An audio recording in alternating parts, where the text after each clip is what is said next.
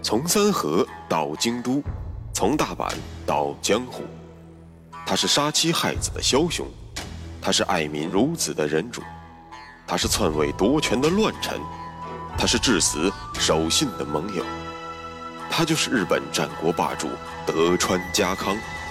本节目由喜马拉雅 FM 独家播出。有缘相逢，有幸守候，欢迎收听，我是大师。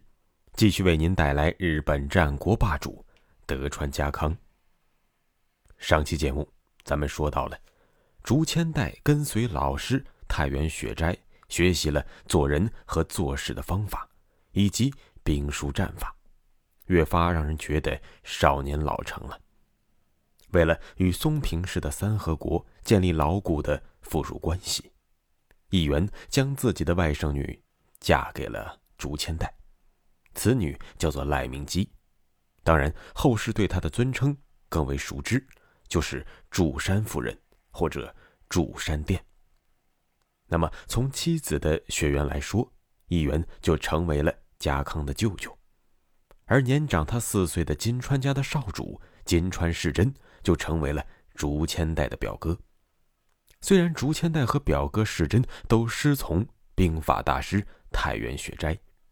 但貌似表哥对于打打杀杀并不感兴趣，而是写的一手好词，踢的一脚好球，综合素质很像是宋徽宗。不过，喜欢搞文体活动的君主最大的悲哀就是生逢乱世。世真的贪玩和懦弱，对于之后金川的势力彻底从地图上消失，是起了重要贡献作用的。一五五一年。尾张国主织田信秀病故，嫡子信长继承家督之位。这里需要解释一下，这个“国”是什么概念？当时北海道还并不算作是日本的本土，那么当时的日本也就是现在的本州、四国、九州三岛的总和，总面积大约是二十九点五万平方公里。那么，把这将近三十万平方公里的土地分成六十六国，平均每个国大概是四千五百平方公里左右。什么概念呢？以上海为例，上海的面积是六千三百平方公里，也就是说，平均值要比上海稍微小一些。但是，这六十六国的划分并非平均分配，最大的陆奥国。也就是现在的青森、岩手、宫城、福岛四县的总和，其面积是四点六万平方公里，相当于七个上海。国是当时日本行政区域的基本单位，也是战国时代各地大名势力范围的官方依据。比如，织田信长尾张国主，德川家康三河国主，武田信玄甲斐国主。上山谦信越后国主。综上所述，这个“国”并不是汉语中“国家”的概念，你理解为势力范围就可以了。好了，这里多啰嗦几句，以后就不再做榕树了。咱们书归正传，在当事人眼中，刚刚继任的织田信长，由于年轻时性格乖张，整天游手好闲，打架斗殴，不务正业。望之不似人君，所以当时人称违章的大傻瓜。而提到信长青年时代的这个绰号，咱们就不能不提与违章相邻的美浓国主斋藤道三。这可是一个沾上毛比猴都精的人物。道三早年间是经商的，所以精于算计和笼络人心，在协助领主土岐赖义。一步一步夺取美农控制权的过程中，深得赖义的信任和倚重。这个过程本身就很精彩，但由于篇幅有限，咱们无法展开。能干归能干，但是奸猾的道三不仅给主家料理家务，还顺便把主家也料理了进去。最终，道三无情地将赖义放逐，完全控制了整个美张国。但道三绝非一般的谋逆小人所能比。要知道，放逐主君甚至杀掉主君，在那个以下克上频发的大乱世之中，并不算稀奇。比如家康的祖父和父亲都是被家臣所杀死。可是难就难在道三能够不被清算，而且还能够把美浓国的一干老臣紧密的团结在他自己身边，为己所用。这就彰显出了道三高超的手腕和独特的魅力了。从道三喜欢占别人家的东西，我们就能知道，老奸巨猾的道三准备把女儿龟蝶嫁给传闻中的大傻子信长，起初肯定是想要借机控制信长而谋取违章的。可是他万万没想到，准女婿信长来到美浓拜访自己之时，就用五百支铁枪亮瞎了他的双眼。在对信长惊为天人之际，道三彻底断绝了对于信长和美浓国的非分之想，甚至还有传闻说他动了把自己的美浓国托付给信长的想法。这不禁让人感慨：大 boss 就是大 boss，一露面就是气场突破地表了。龟蝶嫁给了信长之后，便成为了信长的爱妻阿农，后世。多称之为农机。说到信长吓傻道三的铁炮队，这里要插一句，先来盘点一下当时日本的武器情况。往东看，号称日本战国最强兵团的武田军团，主要是以骑兵为主，横扫四邻。往西看，称雄九州岛的岛津军团，最拿手的是用武士刀对砍。往南看，日本吞并了整个四国岛的长宗我部军团，最拿手的是弓箭流矢。骑兵、步兵、工兵，清一色的冷兵器武装。好了，咱们说说铁炮。洋人管这个东西叫做火枪，大明管这个东西叫做鸟铳，而日本则称之为铁炮。由此可知，这里的铁炮并非咱们所熟知的红衣大炮。而只是一种火枪而已。那么，这种火枪是于十六世纪才通过贸易流入日本的，当时的价格是极高的。有资料表明，在后来的永禄、天正年间，日本人可以批量的自制火枪之后，一支的价格大概是十担左右。这个担写作石头的石，是古代的粮食计量单位。那么，在火枪能够量产之前，它的价值保守估计要在五十弹以上。那么，五百支枪就是两万五千弹。这还不算，其实真正贵的是火药和火枪的防锈油。说白了，火枪的保养和使用成本远在火枪本身的造价之上。那么，当时保有这五百支火枪的总费用应该在。五万弹以上，什么概念呢？说个数据，您就能有一个系统的认识了。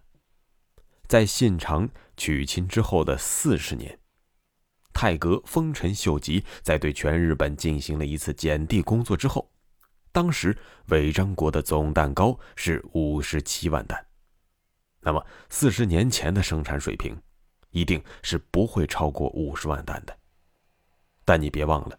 信长是违章国主不假，但他手下的家臣都是有自己的领地的，信长的直属领地也就一半左右。现在你明白了，换言之，信长极为大方的拿出了自己领地 GDP 百分之二十来购买军火，可见信长为了扬名立万，真是拼了。现在咱们就不难理解为什么现场的老丈人道森震惊的原因了。不过有一种东西不服不行，那就是战略眼光。这个东西你花钱是买不到的，百分之八十是靠个人禀赋。现场的钱确实没白花，正是这支火枪队不断的发展壮大，在二十年后用硝烟吞没了武田军团，在四十年后让大明军队也吃到了不少的苦头。这么一说，你就能体会到织田信长在推动日本武器进化方面的跨时代的意义了。西边的织田信长出任 CEO，迎娶白富美；东边的金川氏也没闲着。一五五四年发生了一件大事在金川国国师太原雪斋的推动下，金川氏、武田氏和北条氏通过子女联姻，结成了著名的甲相郡同盟。甲就是甲斐，相就是相模，郡就是郡和。这样一来，三大家族之间的相互的战争摩擦也就暂时停止了。三大牛人于是能够以彼此为后盾，着手实现各自的战略目标。武田信玄的甲斐国位于同盟的北部，信玄则能够集中精力与北路的上山谦信 PK，进行了著名的五次川中岛合战。北条氏康的相模国位于同盟的东部。世康则可以心无旁骛地经略关东，确立了关东霸主的地位。金川议员的郡和国位于同盟的西部，议员则可以全力以赴地准备所需资源，完成后来西向的上洛之战。可以说，金川市占据了极其有利的姿态，东边、北边都是同盟，南边是大海。西边是盟友兼炮灰三河国的松平氏。那么，放眼西望，想要上洛，就必须经过几个敌对的地区：织田家的尾张和斋藤家的美浓，以及前景家的近江。似乎没有一家势力能够与如日中天的金川家相比。于是，议员摩拳擦掌，等待着上洛条件的进一步成熟。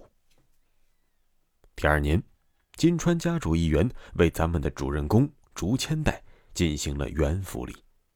咱们之前的节目中已经讲过元服的概念了。元服后，竹千代定名为松平元信，名字中的“元”字继承于金川议员的“元”。对于日本武士起名的这种习惯，咱们需要多说两句。通常有两种情况。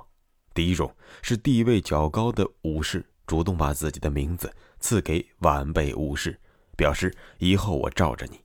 比如说，这次议员将自己名字中的“元”字赐给了竹千代。第二种则是地位较低的武士主动请求地位高的武士或者位高权重者把他的名字赐给自己。比如西国大名毛利元就就给宝贝孙子毛利辉元。向当时的幕府将军足利义辉花重金取得了义字，但后来正值金川议员在统辖间被信长所杀，于是辉元觉得这个义字并不吉利，便取了足利义辉的另外一个辉字。如若不然，毛利辉元就得叫毛利义元了。好了，回到咱们的主角松平元信上来，元信的老丈人是金川议员的妹夫。于是，元服之后，元信借老丈人之口，向议员提出了想回家乡三河看看、祭奠一下先人的想法。抹不开面子的议员只得同意了。于是，十四岁的袁信回到了他阔别九年的故乡。虽然只是短暂的停留，并非彻底的归来，但是少主的回归也足以让三河老臣们激动不已。大家纷纷前来拜见袁信，大伙不仅向袁信诉了苦，讲了金川占领军如何作威作福，而且还领着元信亲自点检了松平家偷偷积攒起来的小金库。总之一句话，我们的日子过得很苦，但是您放心，为了松平家的重新崛起，我们吃的苦都是值得的。我们没有一日不期盼着。您的回来，带领着我们重振松平家。可以想见，此时的元信一定早已泪如雨下。小住之后，元信无奈地返回了金川家的郡河。这次三河之行，大大振奋了他那颗不甘平庸的心。于是两年之后，经议员的同意，元信把元服时的名字元信改为了元康。这个“康”字是从祖父清康那里继承而来的，更名为了松平元康。这也隐隐透露出了他谋求独立的决心和迫切的意愿。很快，袁康就等到了他朝思暮想的机会。这个机会来自于隔壁的信长哥哥。织田信长的战术和战略远在其父信秀之上，同时他还继承了老爸善于攻心的特长。当年信秀不就是靠着流言蜚语，导致松平氏的家臣干掉了元康的祖父和父亲吗？如今信长照猫画虎，不停的教唆三河国的豪族站在自己一边，而且这个势头大有蔓延之势。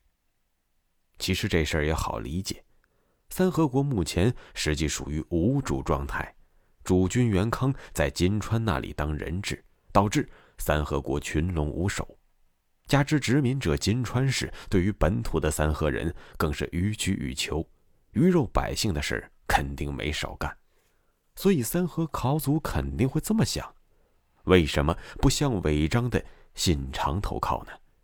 一起对抗外族金川的奴役呢？这或许是谋求独立的好办法。于是，以铃木重臣为首的三河豪族对于金川氏拉起了反击。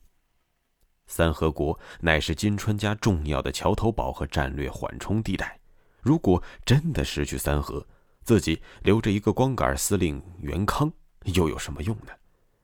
于是议员再三权衡之下。决定派元康回国讨伐叛逆，重新拾回了随时可能分崩离析的三河国。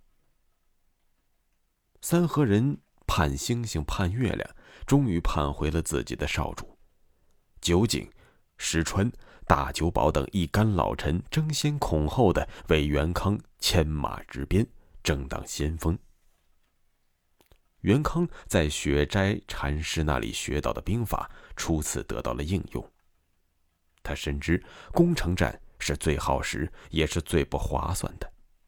面对守备森严的叛军城池，他没有下令强攻，而是以优势兵力迅速端掉了叛军城池附近的几个补给点。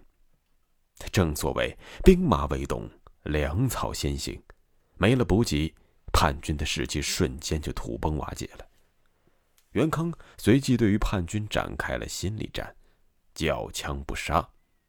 没过多久，叛军居然悉数归降了。袁康出战成功，显露锋芒。此时，如果你仔细观察，会发现松平老臣的眼中一定是噙满了泪水的，侧耳倾听他们口中念叨着：“秦康公。”您后继有人了。